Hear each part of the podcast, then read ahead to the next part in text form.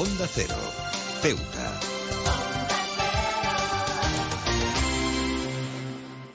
Más de uno. Onda Cero Ceuta. Carolina Martín. En un mundo que aspira a la justicia, la paz y los derechos humanos, el fenómeno de las desapariciones forzosas sigue siendo una marcha, una mancha persistente en la conciencia global. Cada año, el 30 de agosto, el Día Internacional de las Desapariciones Forzosas, nos brinda una oportunidad para reflexionar sobre esta terrible violación de los derechos fundamentales y para exigir un cambio significativo. Estas desapariciones forzosas representan un ataque directo a la dignidad humana, dejando en su estela a familias destrozadas y comunidades enteras afectadas por la incertidumbre y el sufrimiento. Personas son arrebatadas de sus hogares, trabajos y círculos sociales sin previo aviso ni explicación. Son privadas de su libertad y a menudo sometidas a torturas y maltratos, en muchos casos con consecuencias fatales. Lo que es aún más alarmante es que en estas prácticas no se limitan a un solo país o región, sino que son una triste realidad en todo el mundo. En este día debemos unirnos como ciudadanos globales para levantar nuestras voces y exigir responsabilidad a los gobiernos y grupos que perpetran, o toleran estas atrocidades. Instamos a los líderes mundiales a ratificar y cumplir con los tratados y convenios internacionales que prohíben las desapariciones forzosas y a implementar leyes nacionales efectivas para prevenir y castigar a los culpables. La impunidad no puede prevalecer, debe haber rendición de cuentas. Además, es fundamental apoyar a las organizaciones de derechos humanos, a las familias de las víctimas y a los defensores que luchan incansablemente por la verdad y la justicia. La búsqueda de personas desaparecidas y la identificación de restos son pasos cruciales para cerrar las heridas y permitir que las comunidades afectadas reconstruyan sus vidas. Este día también nos recuerda la importancia de la prevención. Los gobiernos deben abordar las condiciones que permiten estas desapariciones forzosas, como la corrupción, la falta de transparencia y la impunidad. Garantizar el Estado de Derecho y el acceso a la justicia para todos es un camino hacia la erradicación de esta abominable práctica. En resumen, esta jornada es un recordatorio de nuestro deber colectivo de proteger y promover los derechos humanos en todo el mundo. Cada individuo cuenta y cada voz elevada en nombre de las víctimas y sus familias nos acerca un poco más a un mundo donde la justicia prevalezca sobre la injusticia y la oscuridad sea reemplazada por la luz de la verdad y la esperanza.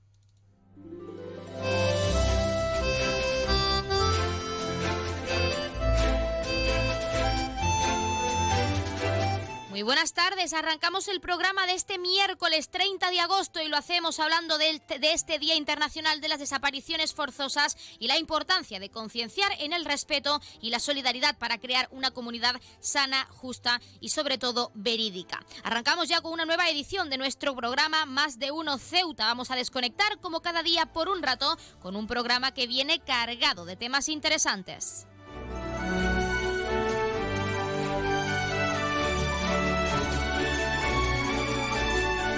Y nos escuchan como cada día en el 101.4 de la frecuencia modulada y en las direcciones www.ondacero.es y www.ondaceroceuta.com. Pueden ustedes, como siempre, ya lo saben, participar en nuestro programa y pueden hacerlo de varias formas. En primer lugar, y hasta la 1.42 menos 20 que regresamos con nuestro informativo local, ya saben que pueden contactarnos en directo al 856 200 179. Como cada día estaremos aquí hasta la 1.50 52 menos 10 del mediodía. También pueden participar si lo prefieren enviando una nota de voz o un mensaje a nuestro WhatsApp, que es el 639 40 38 11 o un correo electrónico a la dirección ceuta arroba onda Y otra alternativa si lo prefieren es contactarnos a través de nuestras redes sociales, porque estamos en Facebook y en Twitter en arroba onda cero ceuta.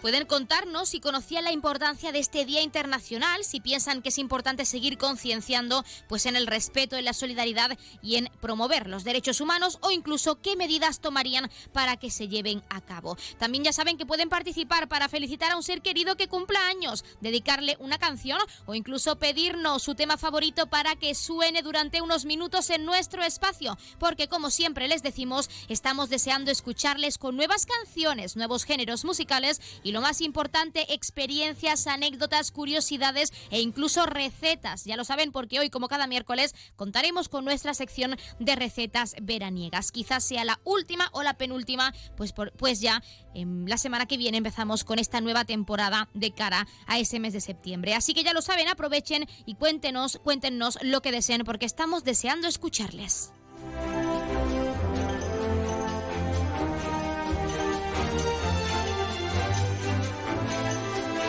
Pues tenemos muchas cosas que contarles y cuando son las 12 y 25 minutos de este mediodía, como siempre, recordando que la empresa Elity, la empresa de transporte aéreo de nuestra ciudad, cuenta con una bonificación del 60% para aquellas personas no residentes en esta perla del Mediterráneo, tanto desde Algeciras como desde Málaga. Así que aprovechen, ya quedan pocos días de agosto, pero si tienen vacaciones en septiembre o quieren conocer nuestra ciudad, visitar a un familiar o a su pareja, darles una sorpresa, pueden formalizar si no son residentes ese descuento a través de la página web www.elity.es y con este recordatorio, como cada día, vamos a comenzar con nuestro programa.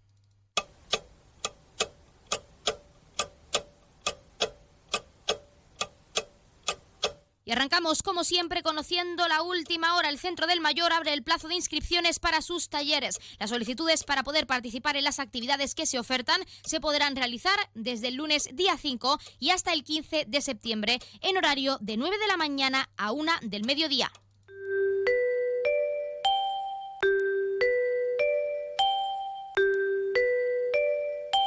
Y ya tenemos la previsión meteorológica según apunta la Agencia Estatal de Meteorología. Para la jornada de hoy tendremos cielos despejados con temperaturas máximas que pueden alcanzar los 28 grados y mínimas de 24. Ahora mismo tenemos 25 grados y el viento sopla de poniente.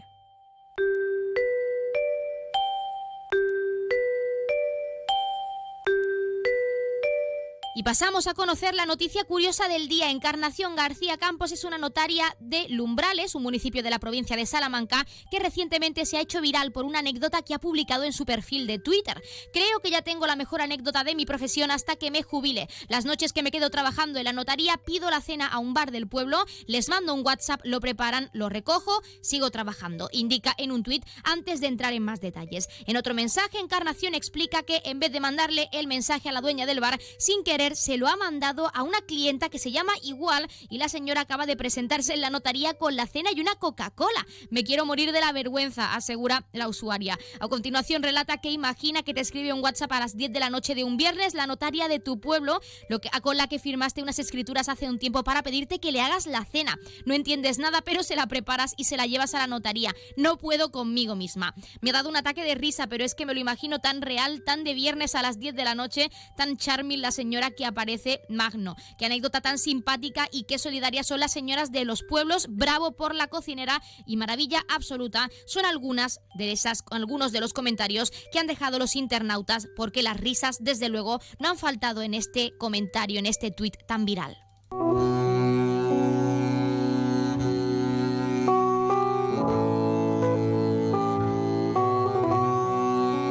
Pasamos a conocer la agenda cultural. Continúan a la venta las entradas para el concierto sinfónico de la CISO previsto para el próximo 1 de septiembre a las 8, a las 8 de la tarde en nuestro Teatro Auditorio del Rebellín y enmarcado en la celebración del Día de Ceuta. Ya saben que las entradas se pueden adquirir tanto de forma presencial en la taquilla como a través de la página web www.ceuta.es por un precio de 4 a 8 euros y con descuentos para colectivos habituales. Y por el mismo precio y de la misma forma ya saben que también se pueden adquirir las entradas entradas para asistir a la obra de teatro miércoles que parecen jueves, en este caso prevista para el próximo 16 de septiembre a las 7 y media de la tarde.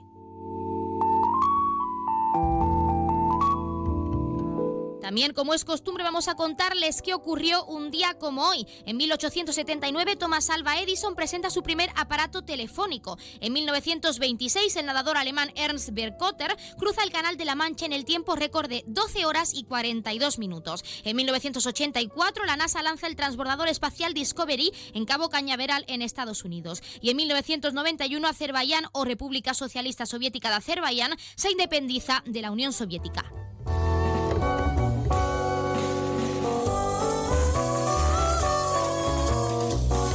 También, como es costumbre, vamos a contarles qué le ocurrirá de lo que queda de semana a uno de nuestros 12 signos del zodiaco. Hoy es el turno de nuestro Virgo. Virgo, estás pasando por una especie de resaca emocional de una experiencia que te ha hecho abrir los ojos y aprender mucho. Esta semana vas a darte cuenta, si no lo has hecho ya, de que eres una persona totalmente diferente y que tu temporada te está sirviendo para enfocarte más en ti mismo y dejar de darle tanta prioridad a tu trabajo y a tus responsabilidades. Estás cambiando Virgo porque te has dado cuenta de que si seguías siendo la misma persona que eras antes, te iban a terminar pisando. Así que mantén esa cabeza, priorízate, sigue trabajando como hasta ahora y nunca dudes de ti mismo.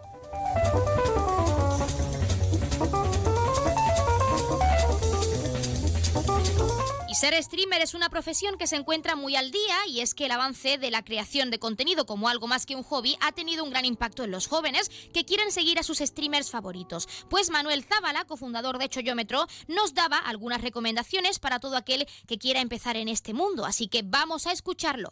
Eh, esperar a unos días importantes para aprovechar las mejores ofertas, pues la constancia suele ser lo más principal a la hora de, triunfar. Eh, puede no verte mucha gente al principio, puedes eh, tener poco viewer, puede irte mejor o peor, pero la mayoría de streamers que han triunfado han sido ha sido después de muchos años de, de trabajo, de ir haciendo mejor las cosas. Si al final es lo que quieres, pues te queda probar y trabajar en ello para, para poder triunfar. Que hay que entender que no todo el mundo llega ahí, pero lo puede intentar.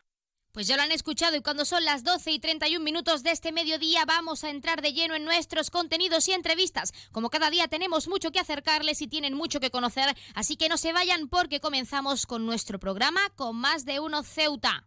Más de Uno, Onda Cero Ceuta, Carolina Martín. ¿Estás buscando darle a tu hogar un toque moderno y elegante? No busques más. En Gavitec, tu nave de lámparas en Ceuta, tenemos todo lo que necesitas. Contamos con un equipo de expertos en decoración e instalaciones eléctricas de bajo consumo que te ayudarán a ahorrar en tu factura de la luz. En nuestra exposición encontrarás una amplia variedad de lámparas que se adaptan a todos los estilos y gustos. Además contamos con un amplio catálogo para que puedas encontrar la lámpara perfecta sin tener que salir de Ceuta. Pero eso no es todo. En Gavitec también disponemos de ventiladores silenciosos con control remoto, ideales para refrescar tu hogar en los días más calurosos. Y si te gusta la iluminación decorativa, contamos con tiras de LED y bombillas compatibles con dispositivos móviles Alexa y Google Home. Y si buscas opciones ecológicas, también tenemos luminarias con carga solar. Podrás iluminar tu hogar de manera sostenible y ahorrar energía al mismo tiempo. Además, en Gavitec también ofrecemos material eléctrico de calidad y confianza.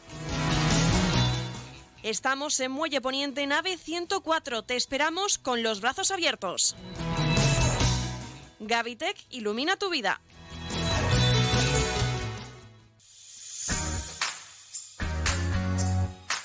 Aguas de Ceuta les recuerda a sus abonados que tienen a su disposición la oficina virtual donde podrán realizar múltiples gestiones, controlar sus facturas, consumos, realizar sugerencias o reclamaciones, modificar la domiciliación bancaria, activar o desactivar la recepción de sus facturas en formato papel.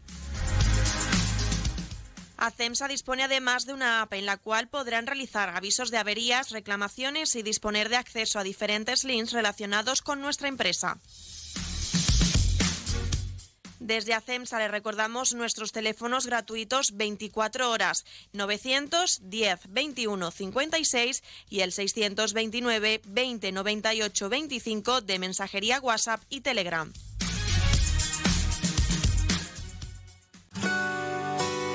Si te gusta leer, en vacaciones es tu momento. Y en Librería Sol disponemos de todas las novedades tanto para ti como para tus hijos. Librería Sol. Te ofrecemos un amplio surtido en cuadernos de repaso para preparar el próximo curso. Y como todos los años, a tu disposición todos los libros de texto y el material escolar para todos los cursos y colegios. Tráenos tu cheque libro y te garantizamos la entrega de tu compra y con las mejores condiciones. Librería Sol en la calle Agustina de Aragón antes de llegar a la Iglesia de los Remedios. Librería Sol, desde siempre, contigo. ¿Vivir en Ceuta a precios increíbles? En Residencial Huerta Tellez, por supuesto. Viviendas con vistas impresionantes a la Bahía Sur. Calidad, seguridad y confianza Dos, tres y cuatro dormitorios con garaje y trastero listas para entrega inmediata. Nunca antes en Ceuta se había puesto tan al alcance de todos la posibilidad de acceder a la compra de la casa que siempre habías querido. Ven a vernos, te lo vamos a poner muy fácil. Residencial Huerta Tallez. Información y ventas en los teléfonos 635-763-122 y 657-137-203. Puerto de Ceuta avanza con la ayuda de los fondos europeos. Gracias a una inversión de más de 23 millones de euros cofinanciados al 80% por el FEDER, la Autoridad Portuaria de Ceuta está acometiendo obras de mejora en sus instalaciones. Proyecto cofinanciado por la Unión Europea. Fondo Europeo de Desarrollo Regional. Una manera de hacer Europa. Onda Cero Ceuta, 101.4 FM.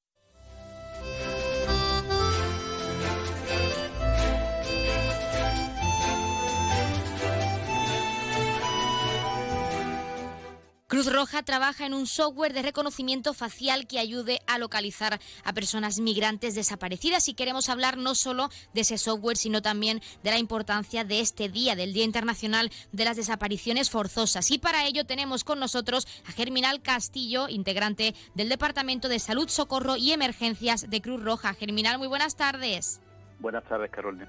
¿Qué tal? En primer lugar, tenemos que hablar de ese software porque queremos saber cómo se desarrolla, en qué consiste este software de reconocimiento facial. Sí, bueno, eh, este, este software está eh, en fase de, elaboración y la verdad es que viene surge por una enorme necesidad eh, debido a las desapariciones forzosas que están teniendo lugar en la ruta hacia la península ibérica o hacia Europa. ¿no? Eh, nos va a permitir tener muchísimo más elementos para la búsqueda de personas que eh, desgraciadamente no se conoce su paradero. ¿Cómo se va a hacer eso? Pues a través de ese software permitirá que con fotos eh, y reconocimiento facial, fotos antiguas de, la, de las personas desaparecidas y fotos actuales de las personas que los buscan siendo sus familiares, pues poder dar con, eh, con esa persona, por lo menos poder dar el, máximo de, de datos para poder encontrarla, ¿no? El, gran problema, Carolina, que, surge es por qué hay que desarrollar este tipo de, software, ¿no? O sea, la problemática es enorme. Estamos hablando de muchísimas miles de personas desaparecidas. Eh, aquí eh, Cruz Roja, el departamento de, o el servicio de restablecimiento de contacto familiar ya ha contabilizado 537 eh, personas del último año y esas son las personas que han sido señaladas su desaparición. ¿no? Quiere decir que estimamos que puede haber muchas más, desgraciadamente. Claro, porque como tenemos que incidir, hoy también es el Día Internacional de las Desapariciones Forzosas y también tiene relación y nos gustaría saber, como tú mismo nos has comentado, cómo se llega al punto de tener que eh, realizar o llevar a cabo un software de reconocimiento facial pues para poder reconocer o poder encontrar a esas personas que cruzan cada día, esas personas migrantes normalmente y como nos has comentado en lo largo de, a lo largo de este año, este año se han, se han contabilizado a 537 personas que ponen estos datos y sobre todo cómo se llega o qué relación tiene con este software que se está realizando. Bueno, desgraciadamente eh, la génesis de, todo esto es la miseria, ¿no?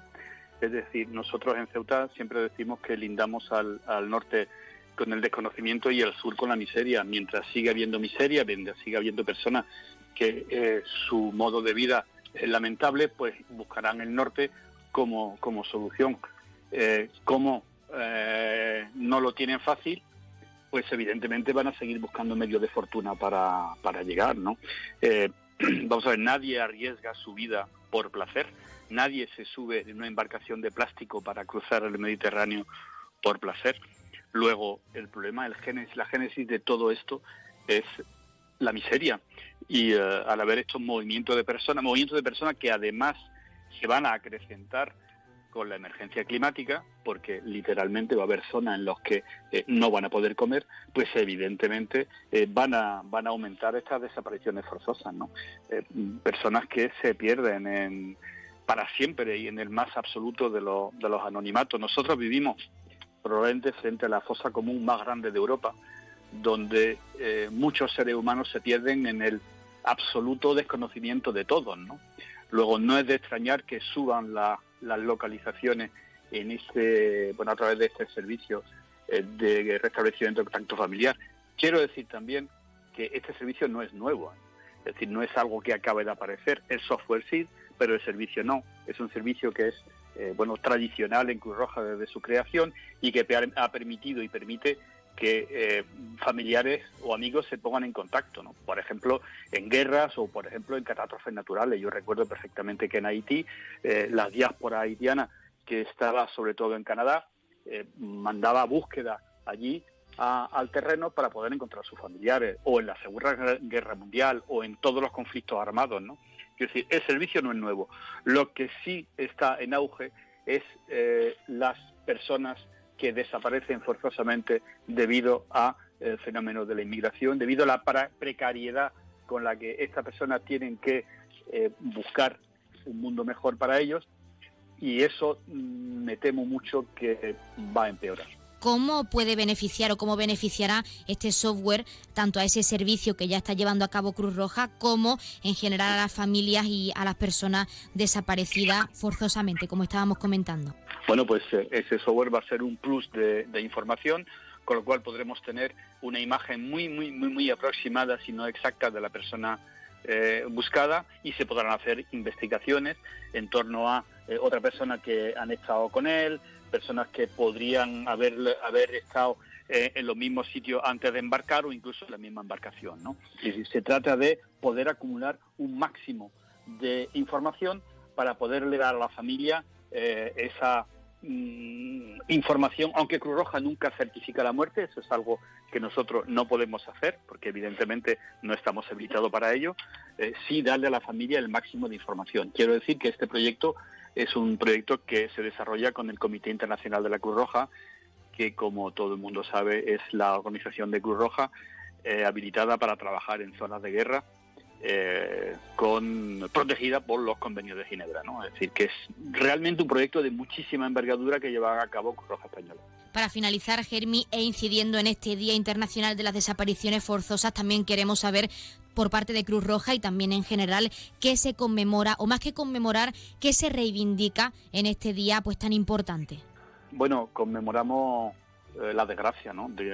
y el trabajo que hace Cruz Roja en ese, en ese sentido, es decir, que eh, nosotros vamos a estar siempre, eh, siempre donde, donde, se nos necesite y siempre que las personas vulnerables nos necesiten. ¿no? Estamos conmemorando una desgracia que ocurre cada día e insisto en el, en el anonimato. ¿no? Eh, ¿Por qué se conmemora este día? Porque de alguna manera queremos hacer entender a la sociedad que hay personas que, como nosotros, tienen dos ojos, dos pulmones, un corazón, aunque pueda parecer evidente, muchas veces no nos lo parece, que son seres humanos, que tienen que cambiar de país, de región, de ciudad, de continente, para tener una vida aceptable, aunque cuando vengan aquí eh, todos sabemos las condiciones en las que se pueden encontrar, Solo hay que imaginarse las condiciones en las que se encuentran en su tierra natal para mm, que estén dispuestos a aceptar lo que están aceptando eh, y arriesgar, arriesgar su vida. Con lo cual, nosotros, para nosotros es una manera de sensibilizar a la sociedad, de que hay personas que están dejando su vida en los mares, en las carreteras, solo eh, por intentar buscar un mundo mejor para él y para los suyos. Esta es la, la gran reivindicación de, esta jornada que espero que algún día dejemos de, dejemos de, conmemorar. Pues Germi Castillo, nosotros nos quedamos con ese mensaje tan significativo de sensibilización a la ciudadanía en este Día Internacional de las Desapariciones Forzosas y sobre todo estaremos muy pendientes de cómo avanza ese software que beneficiará a ese servicio de restablecimiento de contacto familiar de Cruz Roja y también agradecerte la participación en nuestro programa pues para darnos unos minutos y hablarnos de este día, de lo que significa y de ese software pues cómo va a beneficiar, cómo va a añadir ese complemento a este servicio que ya lleva a cabo Cruz Roja. Muchísimas gracias. Muchas gracias a ti, Carolina. Gracias por ese voluntariado mediático que lleva a cabo, que permite que nosotros contemos lo que pasa y lo que estamos haciendo. Un abrazo fuerte.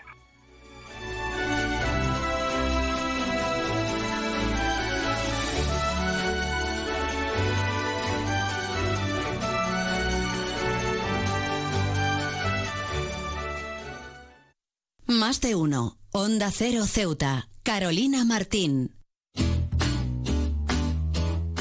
El ruido perturba a las personas y al medio ambiente. Respeta la tranquilidad y el descanso de los demás. Si quieres disfrutar de la música en la playa, utiliza auriculares. En la orilla recuerda que hay que respetar la fauna y la flora. Al bucear, respeta y cuida el medio ambiente. No se deben tirar colillas en la arena ya que no son biodegradables. Guárdalas y deposítalas en un contenedor. Mantén la arena limpia de todo tipo de residuos. Si comes en la playa, no olvides recoger todos los restos de comida. La mayor parte de los residuos que generamos se pueden reducir, reutilizar o reciclar. Utiliza siempre que sea posible los contenedores de recogida selectiva para contribuir al reciclaje de papel, cartón, vidrio y envases. En las duchas utiliza solo el agua que necesites. En las instalaciones de la playa no deben utilizarse jabones, champús ni detergentes. Cumple las señales y advertencias. Practica los deportes acuáticos y la pesca con rigurosa atención a las normas. Por seguridad, si detectas alguna situación anormal, comunícalo a la ciudad autónoma de Ceuta. A Ceuta la cuidamos todos. Más de 50 años nos avalan ofreciendo garantías, seriedad con personal altamente cualificado en todos nuestros trabajos. Electricidad capa. Materiales eléctricos para la instalación de iluminación para su vivienda local o empresa con las mejores marcas y lo último en tecnología. Proyectos eléctricos, cálculos lumínicos, diseño de instalaciones, redes informáticas, lo último en tecnología LED, domótica, ahorro y eficiencia energética. El futuro es la energía verde, la sostenibilidad y las energías renovables. En Electricidad Capa pensamos en su ahorro energético ofreciéndole la instalación de nuestras placas solares. Nos encontramos en Esplanada Muelle de Poniente, nave 9, teléfono 956 51 91 17.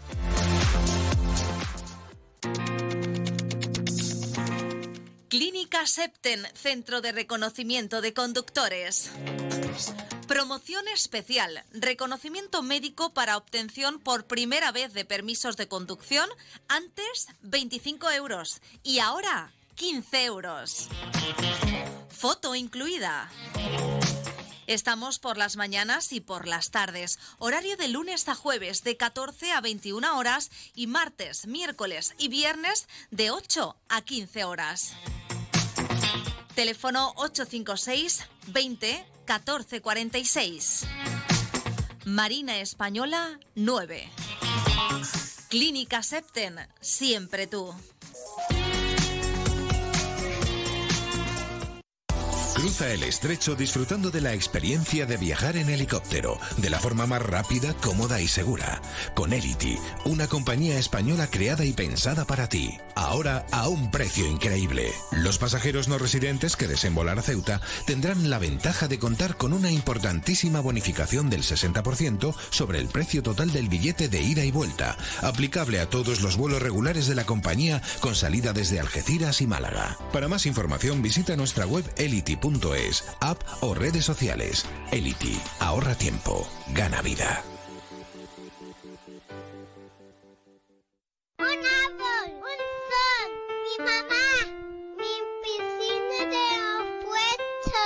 Ahora los impuestos son cosa de niños. Servicios Tributarios de Ceuta se lo pone muy fácil. A partir de ahora podrá pagar sus impuestos a través de la página web tributosceuta.org. Solo necesitará una tarjeta de crédito y la carta de pago que recibió por correo y con un solo clic se ahorrará tiempo, colas y desplazamientos. Recuerde tributosceuta.org. Servicios Tributarios de Ceuta, Ciudad de Ceuta. Nuevo horario de caja de 8 de la mañana a 2 de la tarde. Ahora en Mueco Ceuta puedes darle a tu suelo estilo y calidad, cumpliendo con tus expectativas, gustos y necesidades. Suelos laminados a solo 12 euros el metro cuadrado. Alpes, Tormento, Cartago, Troya.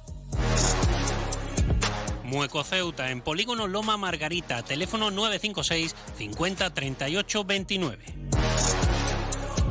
Síguenos también en nuestras redes sociales. Más de uno Ceuta. Onda Cero.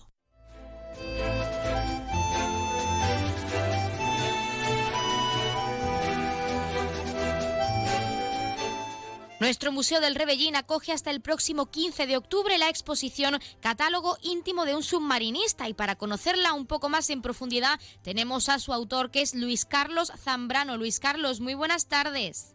Hola, buenas tardes. ¿Qué tal? En primer lugar, que vamos a poder encontrar todos los ceutíes hasta el próximo 15 de octubre en ese Museo del Rebellín.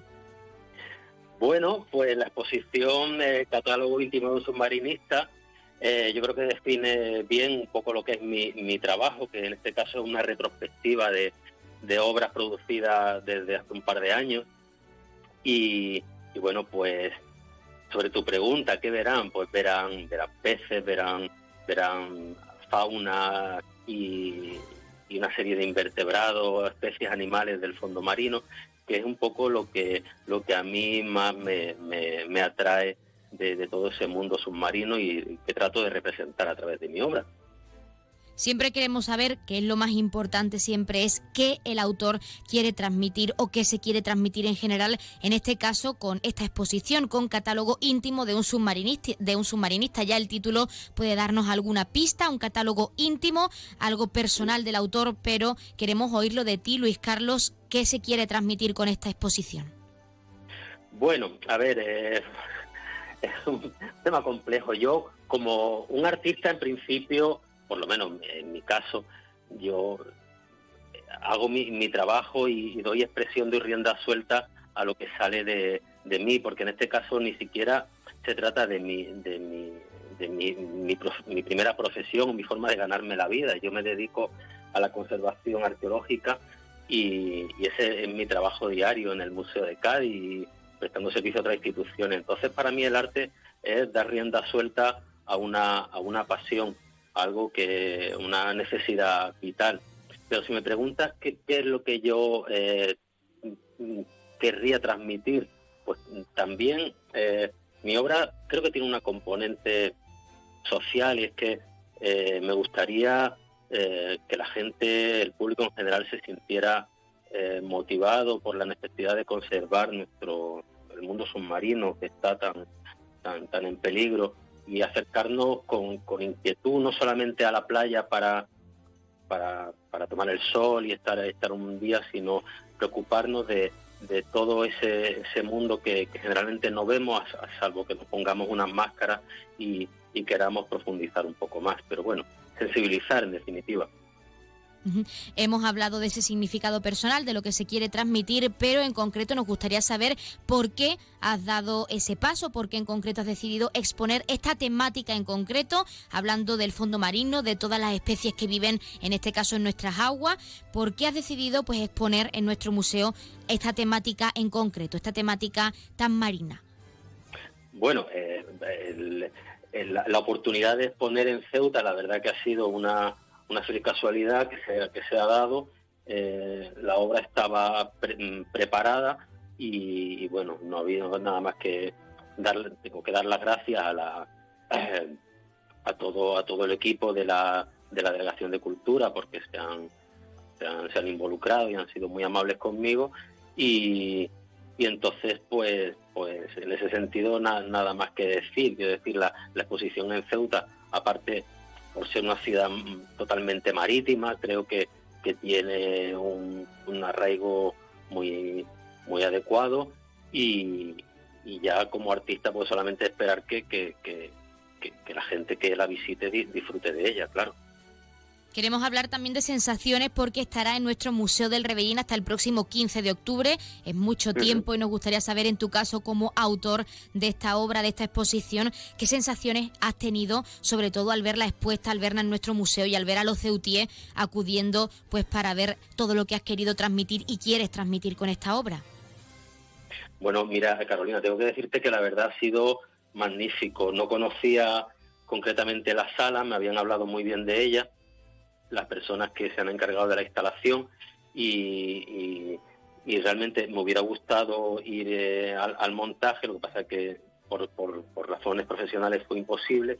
El caso es que cuando llegué y vi el resultado, pues me quedé pues muy gratísimamente sorprendido. Creo que el espacio es magnífico, el edificio, bueno, no puedo decir nada más que cosas buenas, o sea, la iluminación, las salas. Eh, personalmente estoy muy, muy, muy encantado, muy satisfecho con el, con el resultado de, de la exposición allí. Y, el rato que estuve y la, lo que pude ver de creo que creo que la, la exposición gustaba. Pero bueno eso tendrá que decirlo cada cual incidiendo, Luis Carlos, en tu trabajo, en tu técnica, en concreto hablando de esta exposición del catálogo íntimo de un submarinista. ¿Hay alguna técnica o novedad que quizá pues quieras trasladar a nuestros ceutíes, a nuestros oyentes, pues para recalcar qué trabajo eh, ha llevado a cabo o qué técnica ha llevado a cabo en concreto en esta exposición, si hay alguna novedad, pues para poder transmitir o profundizar, sobre todo empatizar con los ceutíes a la hora de acudir a nuestro museo y ver toda esas, esa exposición, esas obras que estarán hasta el próximo 15 de octubre. Sí, bueno, en lo referente a la, técnica, ya no a, lo conceptual, eh, sí tengo que decir, eh, eso cada cual es como es. Yo yo soy investigador por naturaleza, entonces lo mismo que me gusta investigar el fondo marino, me gusta investigar en las técnicas. Quizá por, por, mi propio trabajo de dedicarme a la conservación de, materiales y, objetos arqueológicos, conozco muy bien las técnicas desde la antigüedad. Entonces, eh, he bebido mucho de esas fuentes, de, de las técnicas antiguas, y concretamente la, la técnica que utilizo está muy muy influenciada por la por, por las técnicas pictóricas del Mediterráneo. Eh, mundo egipcio, la, la, aguada sobre, sobre yeso es una técnica eh, que, bueno se ha, se ha mantenido. Eh, si, si vemos todas mm, eso que todos, todos tenemos en la memoria, esos frescos de, de, de las tumbas egipcias, están hechos con son aguadas, acuarelas sobre sobre, sobre yeso. Entonces yo de alguna manera he tratado de, trasladar eso a, al, plano y a soportes actuales, pero manteniendo pues esa, esa estética y, que, que realmente la verdad que permite unos matices de colorido con los cuales yo me encuentro muy a gusto. Pues Luis Carlos Zambrano, nosotros en primer lugar te invitamos, estás más que bienvenido a nuestra ciudad, a esta perla del Mediterráneo, a Ceuta, y también pues agradecerte la participación en nuestro programa para hablarnos de esta exposición tan interesante, desde luego a la que animamos a todos los oyentes y a todos los ceutíes a que asistan hasta el próximo 15 de octubre. Muchísimas gracias y muchísima suerte. Muchas gracias Carolina, un abrazo.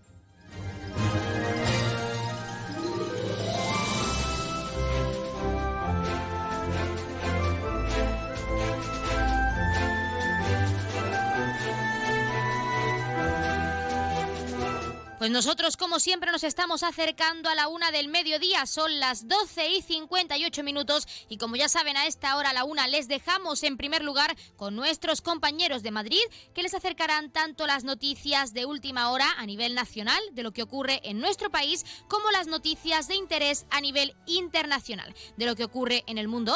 Y con el objetivo de que siempre nos mantengamos informados, de que siempre conozcamos la actualidad y lo que ocurre más cerca de nosotros. Y hablando de lo que ocurre más cerca cerca de nosotros. También, como cada día, les dejaremos con nuestros compañeros de Andalucía que les acercarán, como siempre, toda esa información a nivel regional. Ya saben que regresamos con la segunda parte de nuestro programa Más de Uno Ceuta a partir de la 1 y 10, 1, 12 minutos. Y lo haremos, como siempre, en, en primer lugar, con ese pequeño avance informativo, esos titulares de cara al informativo local al completo, que regresan, como ya saben, a partir de la 1.40, 2 menos 20 del mediodía. Antes de dejarles con nuestros compañeros, Quiero recordarles que hasta esa hora, una 40, pueden seguir participando en nuestro programa y pueden hacerlo llamando en directo al 856-200-179. Pero fuera de directo de este programa, pueden seguir contactando con nosotros tanto a través de nuestro WhatsApp al 639 40 38 11 como a través de nuestro correo electrónico que es ceuta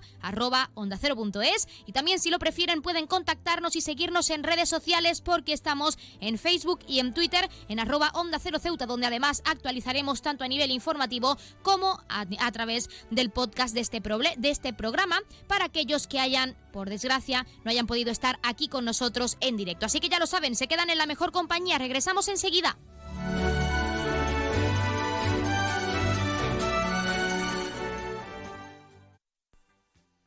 Es la una de la tarde, mediodía en Canarias.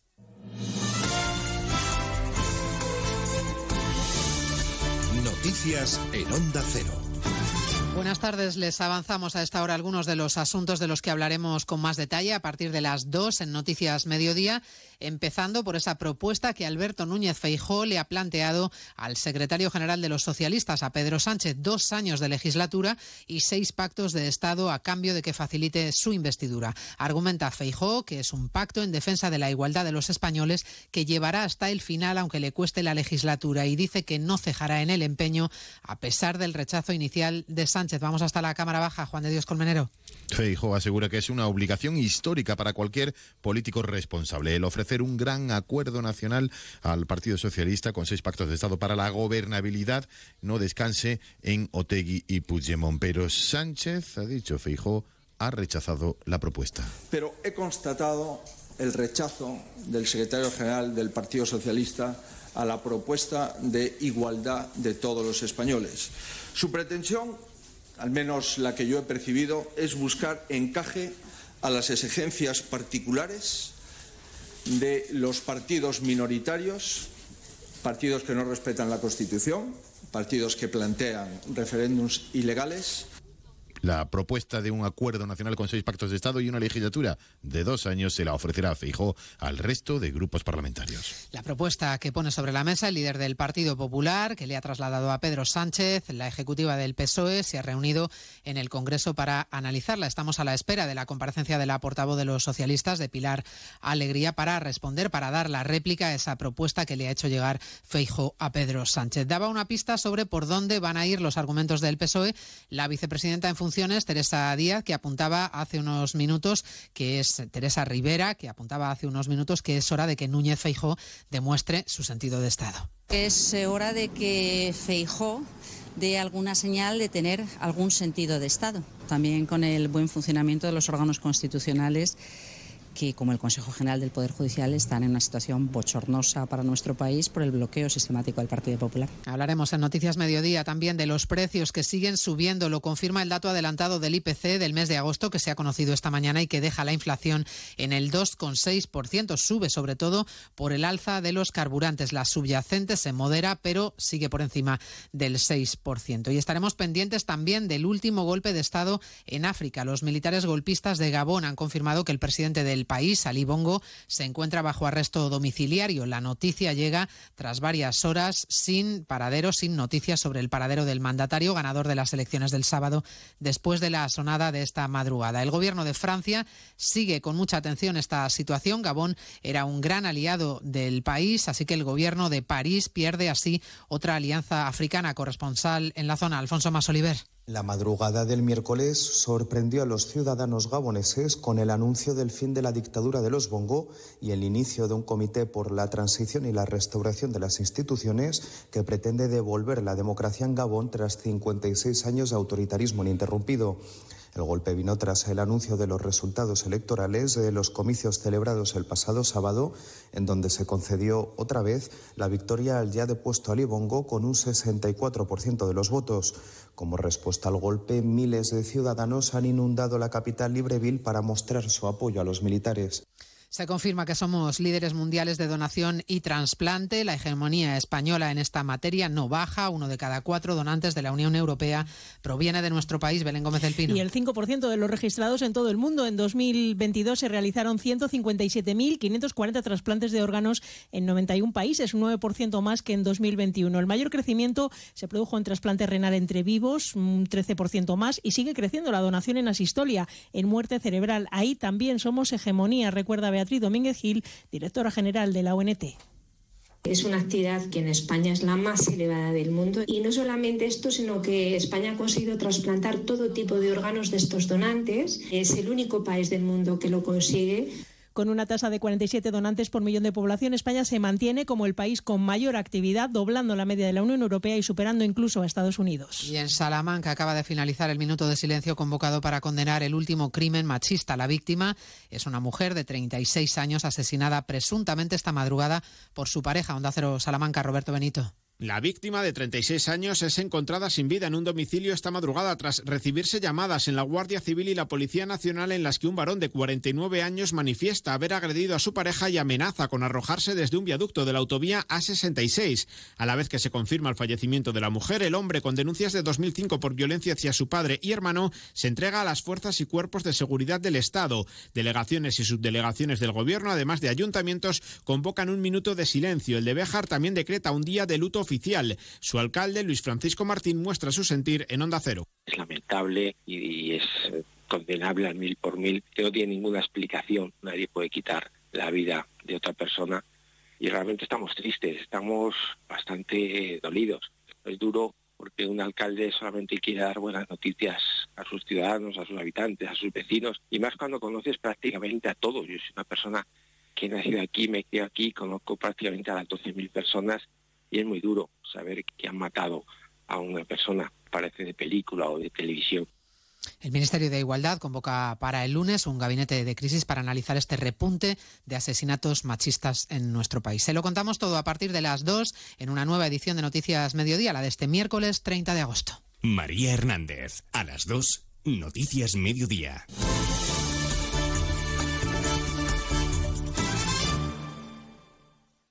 Este miércoles desde las 3 de la tarde, el Mundial de Baloncesto se juega en Radio Estadio.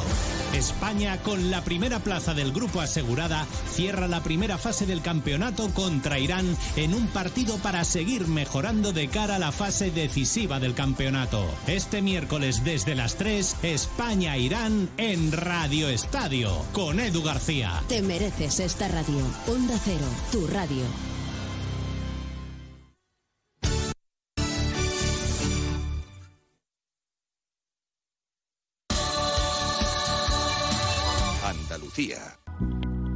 Piénsatelo dos veces. Y tres, cuatro, cinco. Tener un animal de compañía trae consigo una serie de ventajas e inconvenientes.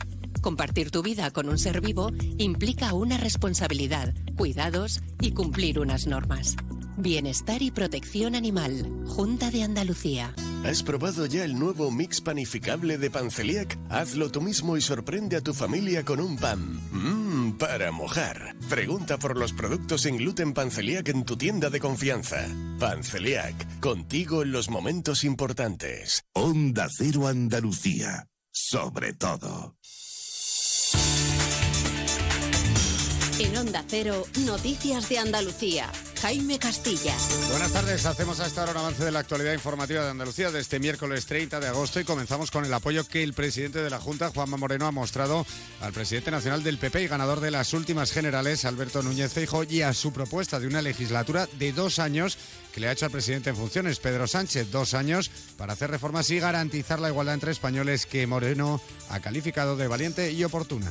Creo que es una propuesta, como digo, generosa, es valiente y al mismo tiempo porque nunca se había hecho una propuesta de esta naturaleza y creo que es oportuna dadas las necesidades que tiene nuestro país. Creo que si el Partido Socialista quiere volver a ser un partido de Estado, creo que si el Partido Socialista quiere pensar en grande, si quiere pensar en el interés general de los españoles, creo que sería muy importante que reflexionara y se tomara en serio esta oferta que hoy le ha hecho el señor Feijóo. Mientras tanto, aquí en Andalucía lo que preocupa es el agravamiento de la sequía. Agricultores y ganaderos se dirigen precisamente al gobierno central para pedirle que convierta el asunto en un tema europeo y que tomen más medidas, ya que recuerdan que las ayudas aprobadas hasta ahora no cubren ni el 10% de las pérdidas que han sufrido y las que están por venir. Seguimos ahora con el repaso de la actualidad provincia a provincia y empezamos por Almería.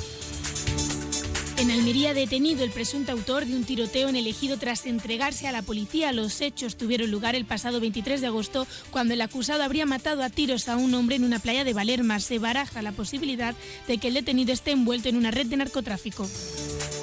En Cádiz, el presunto asesino de Burán, la mujer de nacionalidad iraní encontrada este fin de semana desmembrada en un pozo en Jerez de la Frontera, ya está a disposición judicial. El detenido cuenta con antecedentes penales, acababa de cumplir una pena de prisión de 15 años por haber matado a otra persona años atrás.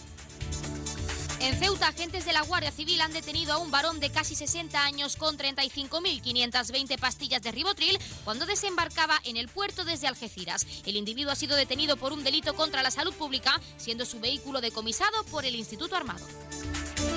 En Córdoba, el presidente de la Junta de Andalucía, Juanma Moreno, ha inaugurado las obras finales del Palacio de Congresos y Exposiciones de la capital. La remodelación ha durado cuatro años y ha costado más de 11 millones de euros. Esta nueva infraestructura amplía las posibilidades de turismo de congresos en la ciudad. En Granada, tras dos días de encierro, la madre de Luis Rubiales continúa justificando el comportamiento de su hijo y con la voluntad de seguir en su huelga de hambre, apoyada por parte de la sociedad motrileña. Para más Inri, que hoy se concentra a las 8 de la tarde para pedir a la jugadora española Jennifer Hermoso que diga que no hubo ninguna agresión sexual. En Huelva, un varón de 37 años ha sido detenido por apuñalar presuntamente con arma blanca a otro hombre cuyo estado es grave aunque estable tras protagonizar una pelea en la calle Pablo Rada de la capital. El presunto autor ha sido detenido y pasará este jueves a disposición judicial. En Jaén se desarrolla una innovación tecnológica que consiste en un sistema de predicción que va a permitir conocer en marzo la cosecha del olivar con una precisión de entre el 80 y el 90%. Málaga continúa la búsqueda por mar y aire de los dos hombres de 29 y 34 años desaparecidos desde este pasado domingo en la playa de la Misericordia cuando practicaban paddle surf. La zona de búsqueda es de Málaga y por la zona costera y luego hacia mar adentro, así como se adentrarán al mar Alborán. Y en Sevilla, el puerto de la ciudad va a ser integrado en la plataforma tecnológica del 112. El acuerdo firmado hoy entre la Junta y la autoridad portuaria servirá para mejorar la coordinación y respuesta en caso de emergencia en el recinto portuario y sus alrededores. Más noticias de Andalucía a las 2 menos 10 aquí en Onda Cero. Onda Cero. Noticias de Andalucía. Únete a la revolución solar con Social Energy. Ahorra ya hasta un 90% de tu factura eléctrica y solo hasta el 31 de agosto te descontamos hasta 700 euros. O si lo prefieres, te regalamos un cheque en Amazon o el corte inglés. Pide tu cita en el 955 44 11 11 o socialenergy.es y no pagues hasta noviembre. La revolución solar es Social Energy.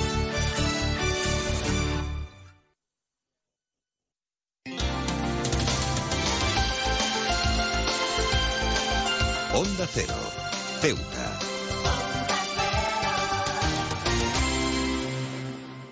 Más de uno. Onda Cero Ceuta. Carolina Martín.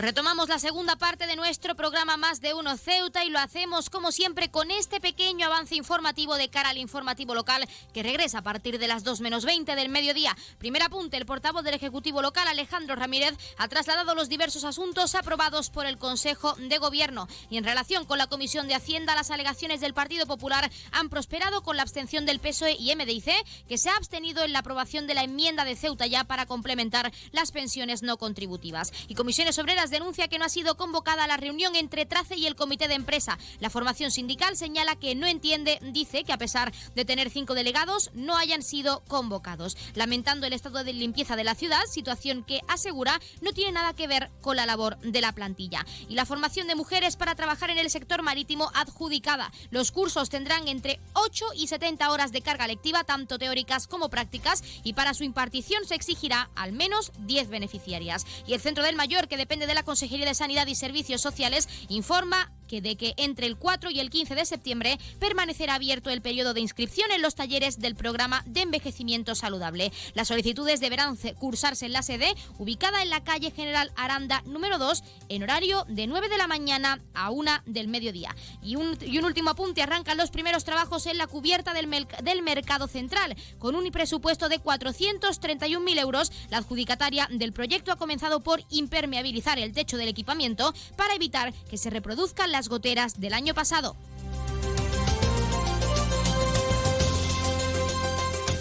Pues esto ha sido este pequeño avance informativo. Ya saben que las noticias de Ceuta regresan a partir de las 1.40, de la 1.40, 2 menos 20 del mediodía. Les dejamos, como siempre, con algo de música, en este caso con unas palabras de nuestros colaboradores, y continuamos con nuestro programa.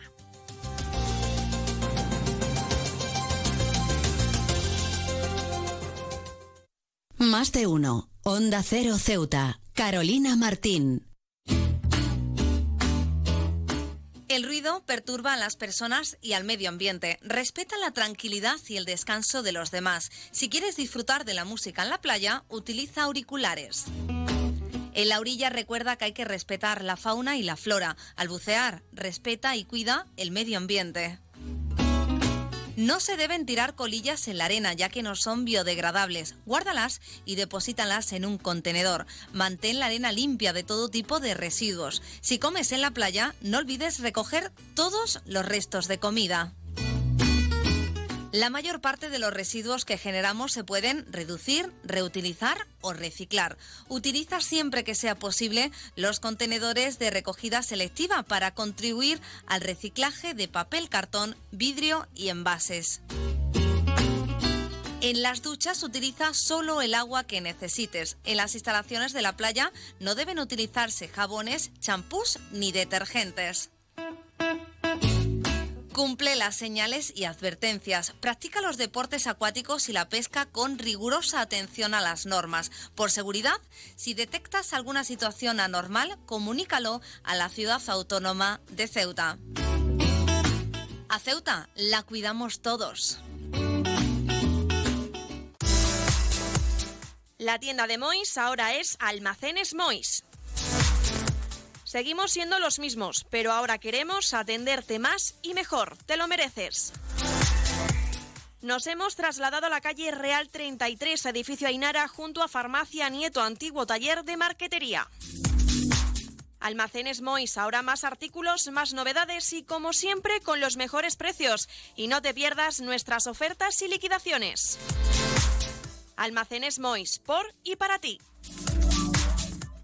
El puerto de Ceuta avanza con la ayuda de los fondos europeos. Gracias a una inversión de más de 23 millones de euros cofinanciados al 80% por el FEDER, la autoridad portuaria de Ceuta está acometiendo obras de mejora en sus instalaciones. Proyecto cofinanciado por la Unión Europea. Fondo Europeo de Desarrollo Regional. Una manera de hacer Europa. Borras Motor es un nuevo nombre, un nuevo equipo, un nuevo espíritu, una nueva experiencia. Como ves, en Borras Motor lo nuevo es todo. Ahora tu nuevo concesionario BMW en Ceuta se llama Borras Motor. Un nuevo concesionario preparado para ofrecerte el mejor servicio y la mejor atención en todo momento. Visítanos en Borras Motor, Avenida de España 26 Ceuta o en borrasmotor.concesionariobmw.es. Onda Cero Ceuta, 101.4 FM.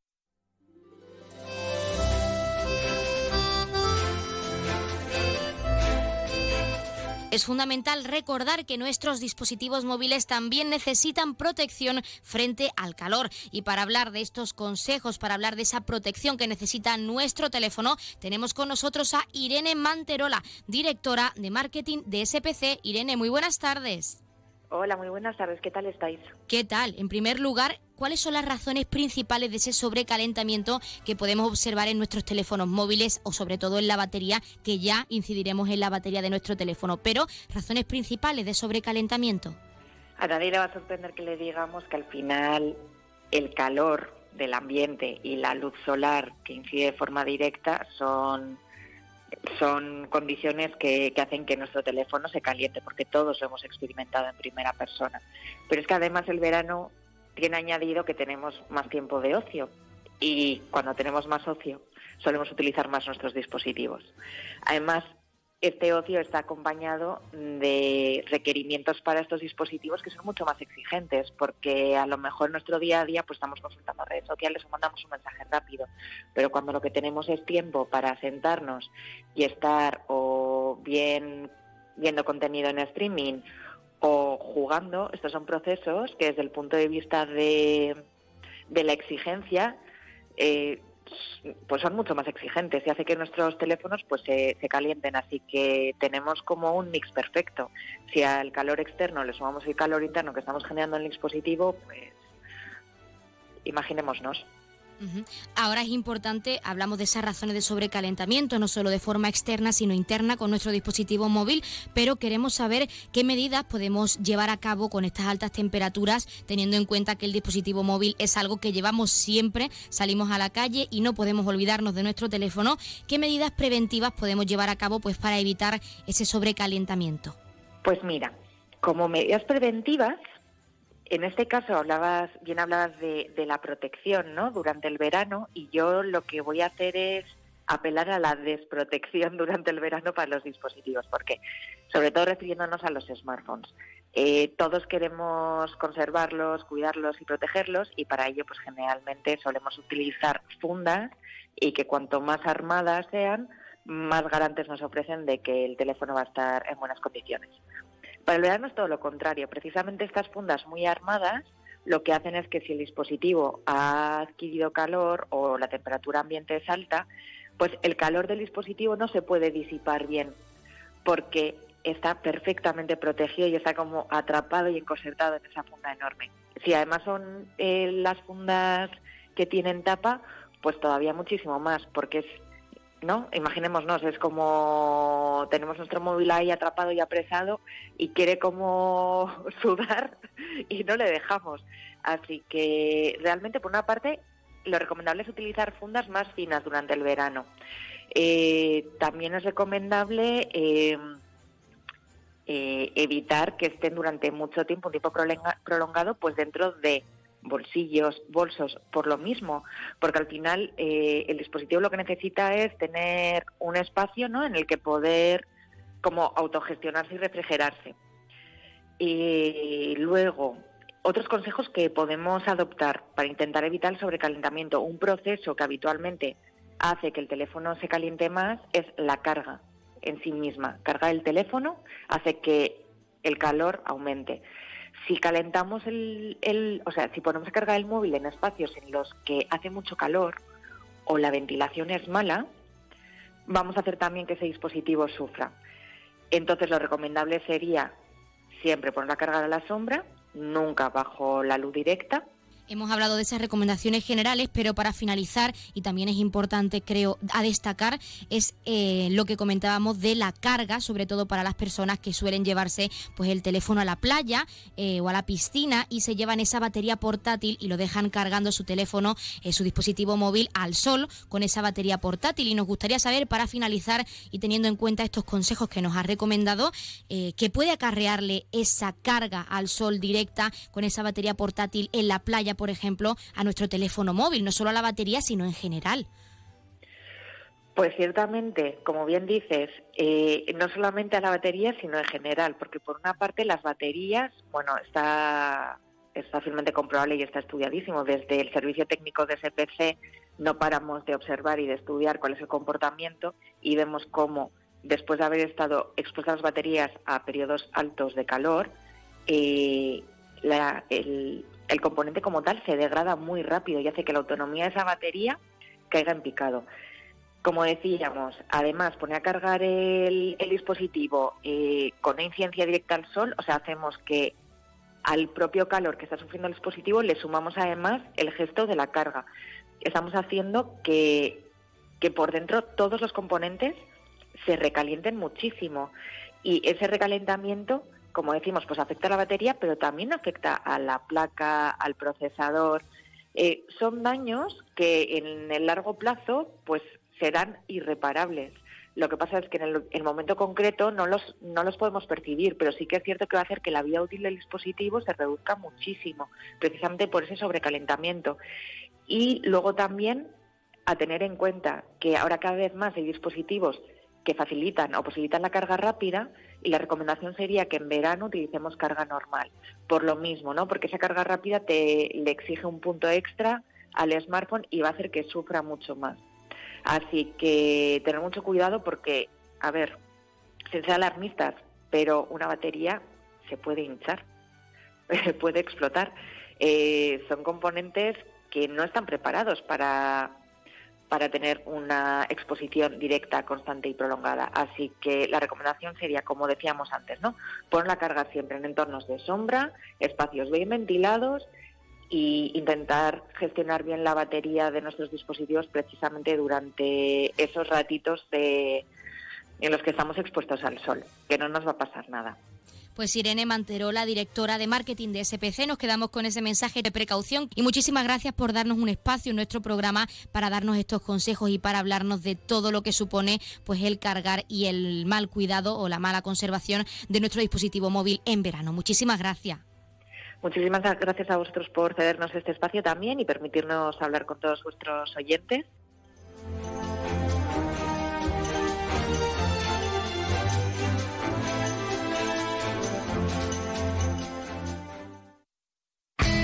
En CESIF, la Central Sindical Independiente y de Funcionarios, todo lo que hacemos es gracias a ti. Porque con tu confianza y apoyo, tú lo haces posible. CESIF es otra clase de sindicato. Independiente y profesional, transparente y cercano. Sindicato más representativo en las administraciones públicas de España y en muchas empresas privadas. Sea cual sea tu profesión, en la función pública o en la empresa privada, CESIF es tu sindicato. Afíliate a CESIF. Defiende tu trabajo. Pues como siempre han escuchado unas palabras del sindicato CESIF, de uno de, nuestros colaboradores, y como siempre tenemos a esta hora al otro lado de la línea a esa Asamblea Territorial de Cruz Roja con ese sorteo en directo como cada día, así que no perdamos tiempo, vamos a darles paso. Asamblea Territorial de Cruz Roja, muy buenas tardes. Buenas tardes. A continuación les ofrecemos el sorteo correspondiente al día de hoy, 30 de agosto.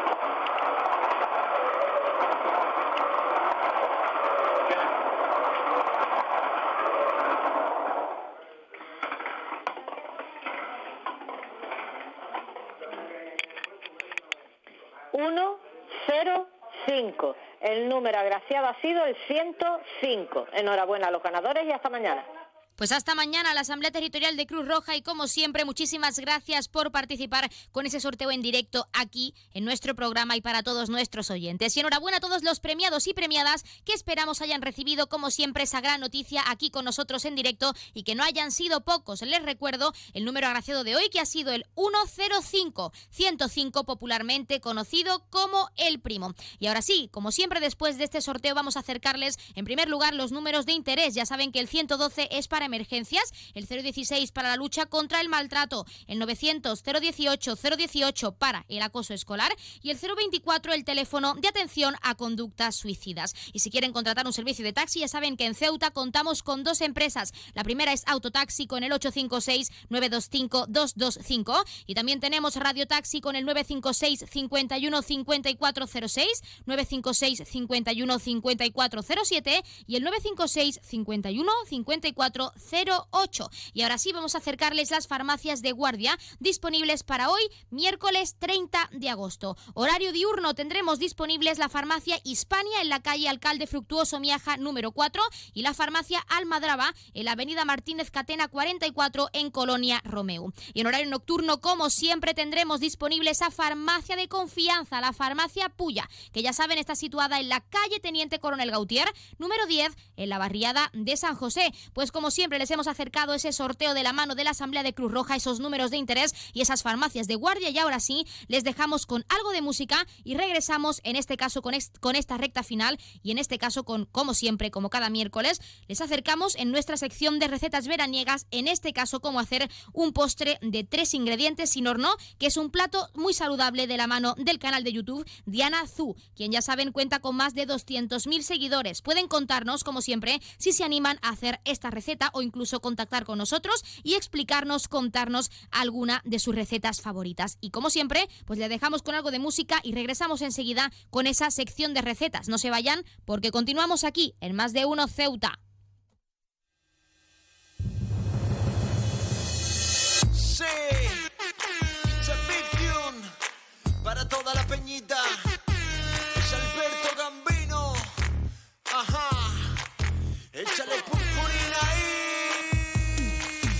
Que girl tiene que ser mi gambina. La veo por la calle, adoro como camina. Quiero lamer su blog, quiero estripar su purpurina.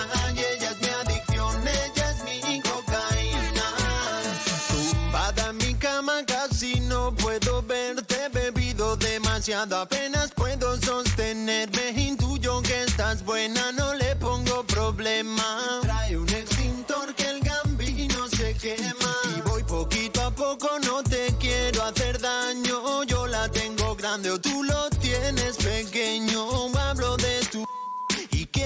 su dueño. Y a ver si te depilas, hace algo de diseño.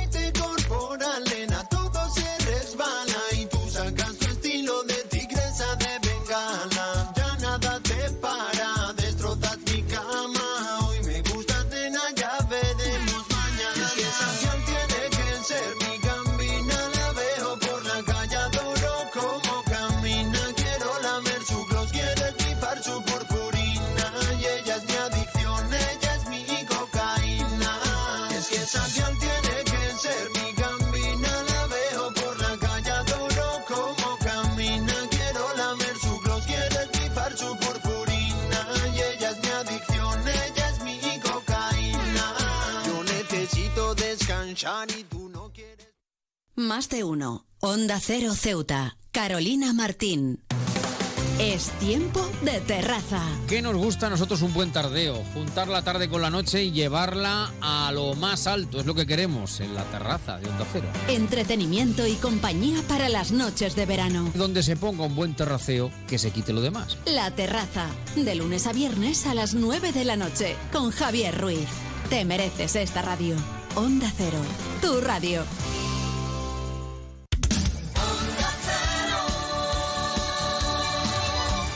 Onda Cero Ceuta, 101.4 FM.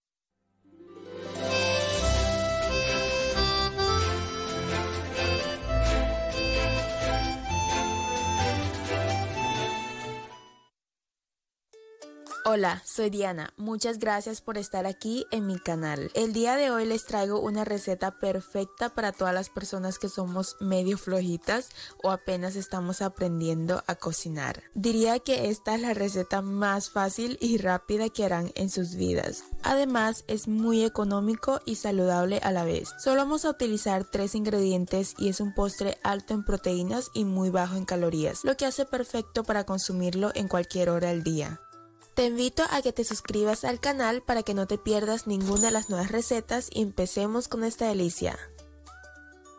El ingrediente principal para esta receta es gelatina en polvo o también pueden utilizar grenetina, gelatina en láminas o agar agar en caso de que quieran una opción vegana. Vamos a utilizar un sobre y medio de gelatina sin sabor en polvo. Primero calentamos media taza de agua y lo vertemos en un vaso. Luego enseguida procedemos a añadir la gelatina en polvo y lo mezclamos constantemente para evitar que se hagan grumos.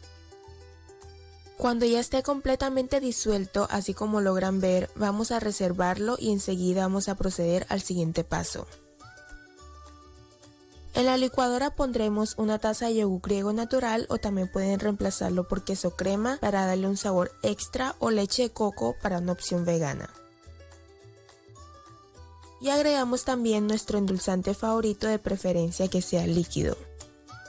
Vertemos la gelatina que preparamos anteriormente y licuamos todos los ingredientes. Es muy importante no dejar reposar los ingredientes por mucho tiempo porque la gelatina se cuaja muy rápido. Y aquí como logran ver ya se me cuajó una parte así que la voy a mezclar con una espátula y también le agregué un poquito más de agua para que se pueda mezclar completamente. Y así nos debe quedar la mezcla después de licuarla, tiene una textura muy aireada y eso es lo que hace que nuestro postre tenga la textura perfecta. Vamos a escoger un molde o cualquier plato que tengan en casa, por ejemplo aquí les muestro algunas de las opciones que tengo. Para mí la mejor podría ser la de silicona, pero como yo no tengo voy a utilizar un plato redondo como el que te estoy mostrando. Si decidieron elegir por un plato es muy importante engrasar las paredes para evitar que se nos pegue al momento de esmoldar. Pueden ayudarse con un pincel o con una servilleta como le estoy mostrando. Es muy importante que apenas tengan la mezcla licuada lo viertan enseguida en el molde y no la dejen reposar, porque como mencioné anteriormente esta mezcla se cuaja muy rápido y es preferible tener el molde preparado al comienzo. Y como pueden ver a mí ya se me cuajó una parte de la mezcla y es porque vivo en un clima muy frío, así que tengan esto muy en cuenta. Luego esto lo tapamos con papel transparente para evitar que se nos caiga algo adentro y esto lo llevaremos a la nevera mientras preparamos nuestra mermelada casera. Solo vamos a utilizar fresas que estén frescas y maduras. Mientras más maduras estén, mucho mejor para que nuestra mermelada quede dulce. Aquí estoy utilizando unos 100 a 200 gramos aproximadamente, pero ustedes pueden hacer más cantidad y guardarlo para utilizarlos en los próximos días. Empezamos retirando las hojas de las fresas y las picamos en cuadritos lo más pequeño que podamos. Ya que tengamos las fresas cortadas, las pondremos en una olla y opcional pueden agregarle un poquito de agua. Esto es para evitar que se nos queme, pero las fresas en sí ya tienen mucha humedad y aporte de agua, así que no es 100% necesario. Una ramita de canela para realzar el sabor, pero también es opcional. Y por último, para que le dé un toque más dulce, le voy a agregar una cucharada de eritritol. Esto lo llevaremos a fuego bajo removiéndolo constantemente durante 5 minutos aproximadamente o hasta que reduzca. Luego si quieren pueden licuar la mermelada para que tenga una mejor consistencia.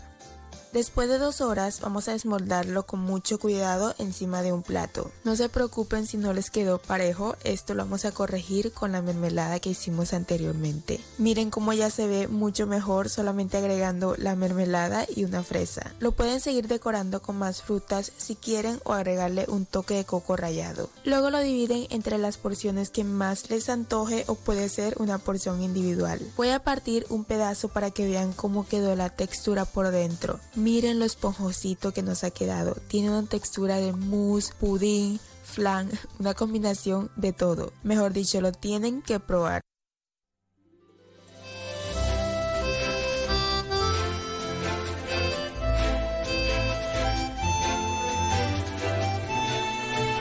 Pues han escuchado ese postre de tres ingredientes en esta sección de recetas veraniegas que está a punto de acabar, así que ya lo saben, en este caso sigan a Diana Zú, que ha sido la youtuber que nos ha explicado esta receta tan interesante. Y hasta aquí nuestro programa Más de Uno Ceuta de hoy. Ya saben que mañana regresamos a las 12 y 20 con más contenidos y entrevistas, pero no se vayan porque como siempre les dejamos con algo de música y regresamos en unos minutos a la 1.40, 2 menos 20 con ese informativo local al completo. Así que ya lo saben, no se vayan porque seguimos aquí hasta la 1.50, 2 menos 10 del mediodía.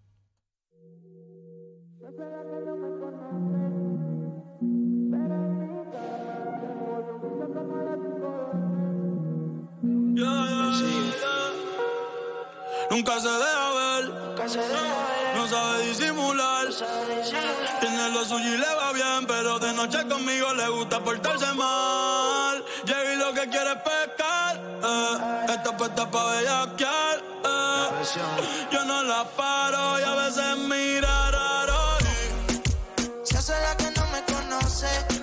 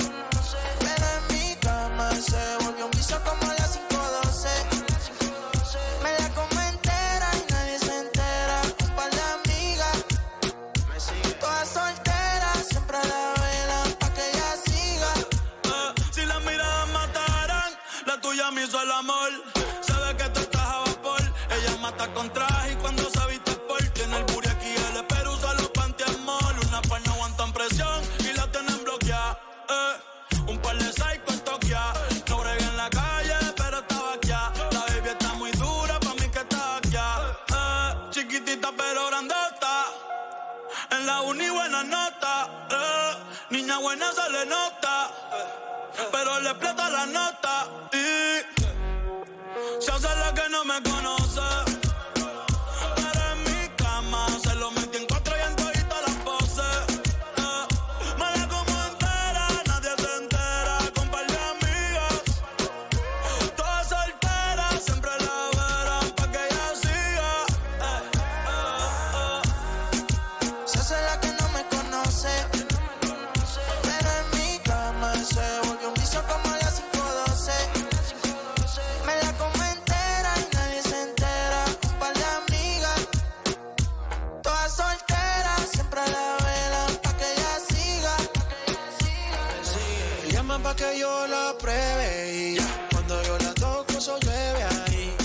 Se y yo la desvestí. Nunca dice no, siempre dice sí. Cuando quiere bailar, el dembow la azota. Ella se pone loca. Ella lo que quiere es peinarse y arreglarse. Llega a la disco a soltarse. Que si me conoce dice no, pero sabe bien que sí. Y ella lo mezcla con alcohol. oh,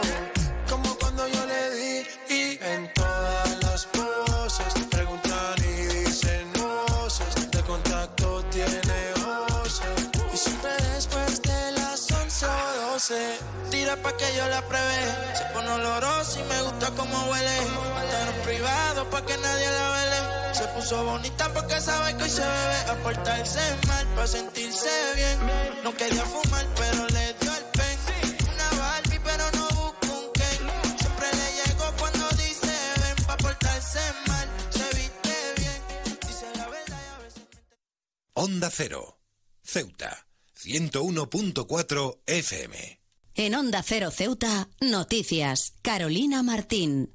Muy buenas tardes, son la 1.42 menos 20 del mediodía de este miércoles 30 de agosto. Llega la hora de noticias en nuestra ciudad, es la hora de noticias en Onda Cero.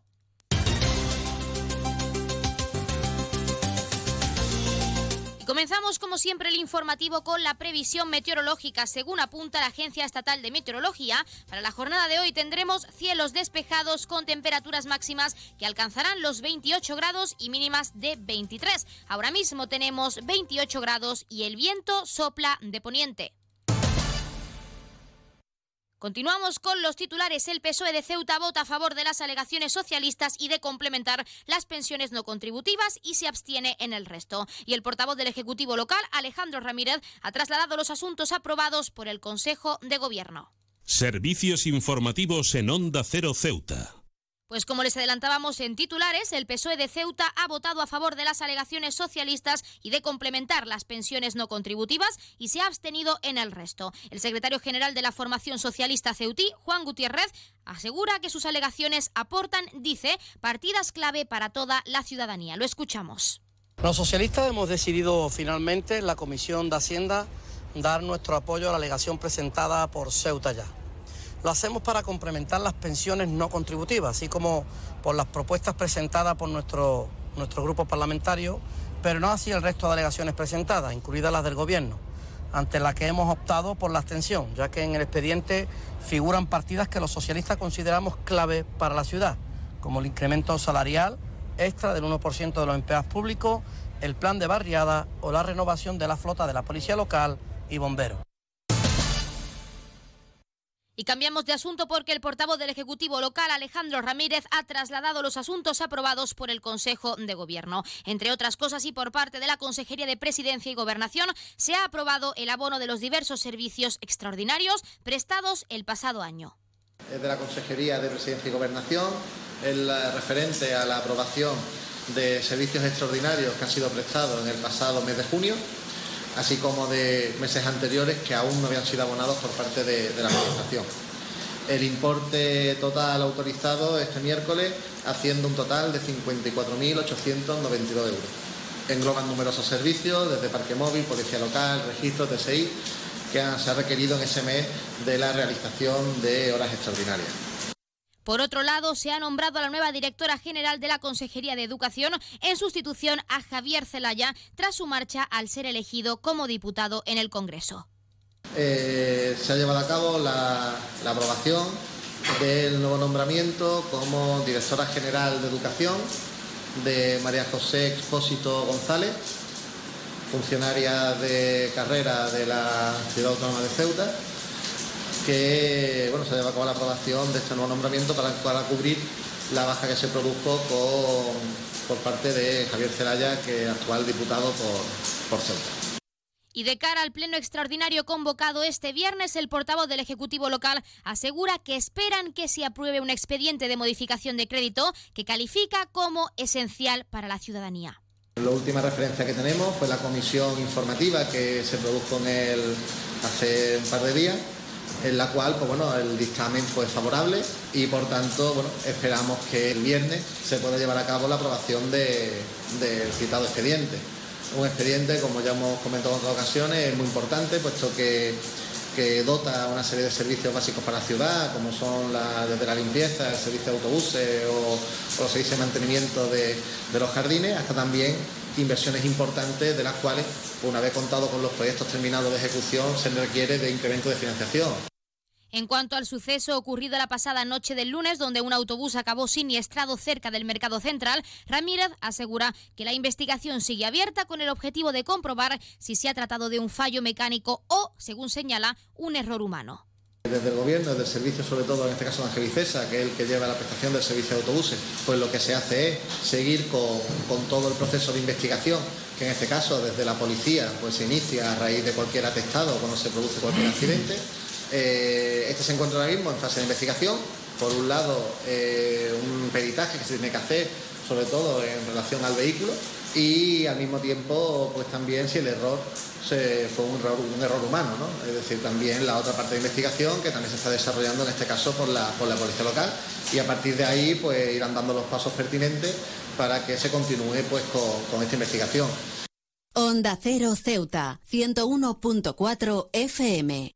Y más noticias en Onda Cero en relación con la Comisión de Hacienda. Las alegaciones del Partido Popular han prosperado con la abstención del PSOE y MDIC, que se ha abstenido en la aprobación de la enmienda de Ceuta ya para complementar las pensiones no contributivas. Y Comisiones Obreras denuncia que no ha sido convocada a la reunión entre Trace y el Comité de Empresa. La formación sindical señala que no entiende, dice que a pesar de tener cinco, cinco delegados en el órgano, no hayan sido convocados, lamentando además el estado de la limpieza de la ciudad, situación que asegura no tiene nada que ver con la labor de la plantilla. Y la formación de mujeres para trabajar en el sector marítimo ya ha sido adjudicada. Los cursos tendrán entre 8 y 70 horas de carga lectiva entre teoría y práctica y para su impartición se exigirá al menos 10 beneficiarias. Y el Centro del Mayor, que depende de la Consejería de Sanidad y Servicios Sociales, informa de que entre el 4 y el 15 de septiembre permanecerá abierto el periodo de inscripción en los talleres del programa de envejecimiento saludable. Las solicitudes deberán cursarse en la sede ubicada en la calle General Aranda número 2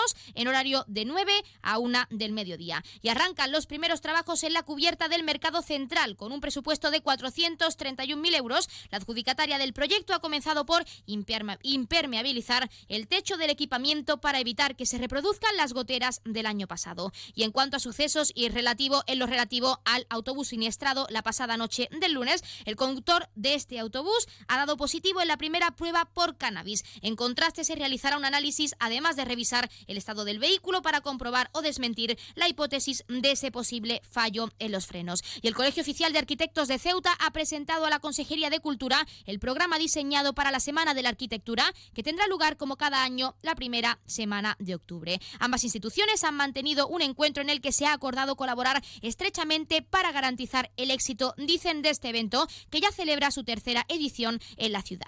Y agentes de la Guardia Civil han detenido a un varón de casi 60 años con 35.520 pastillas de ribotril cuando desembarcaba con su vehículo en el puerto de la ciudad desde la ciudad hermana de Algeciras. El individuo ha sido detenido por un delito contra la salud pública, siendo su vehículo decomisado por los efectivos del Instituto Armado. Borras Motor es un nuevo nombre, un nuevo equipo, un nuevo espíritu, una nueva experiencia. Como ves, en Borras Motor lo nuevo es todo. Ahora tu nuevo concesionario BMW en Ceuta se llama Borras Motor. Un nuevo concesionario preparado para ofrecerte el mejor servicio y la mejor atención en todo momento. Visítanos en Borras Motor, Avenida de España 26 Ceuta o en borrasmotor.concesionariobmw.es.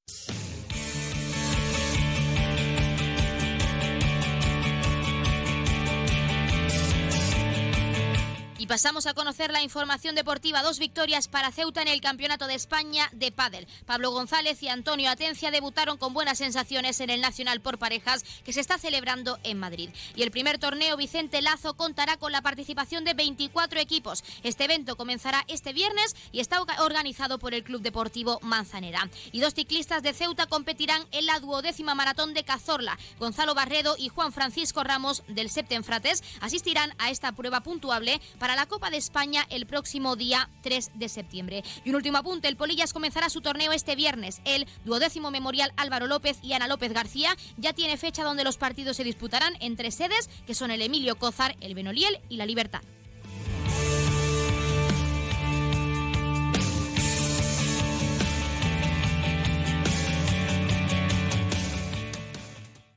En Onda Cero Ceuta, noticias. Carolina Martín.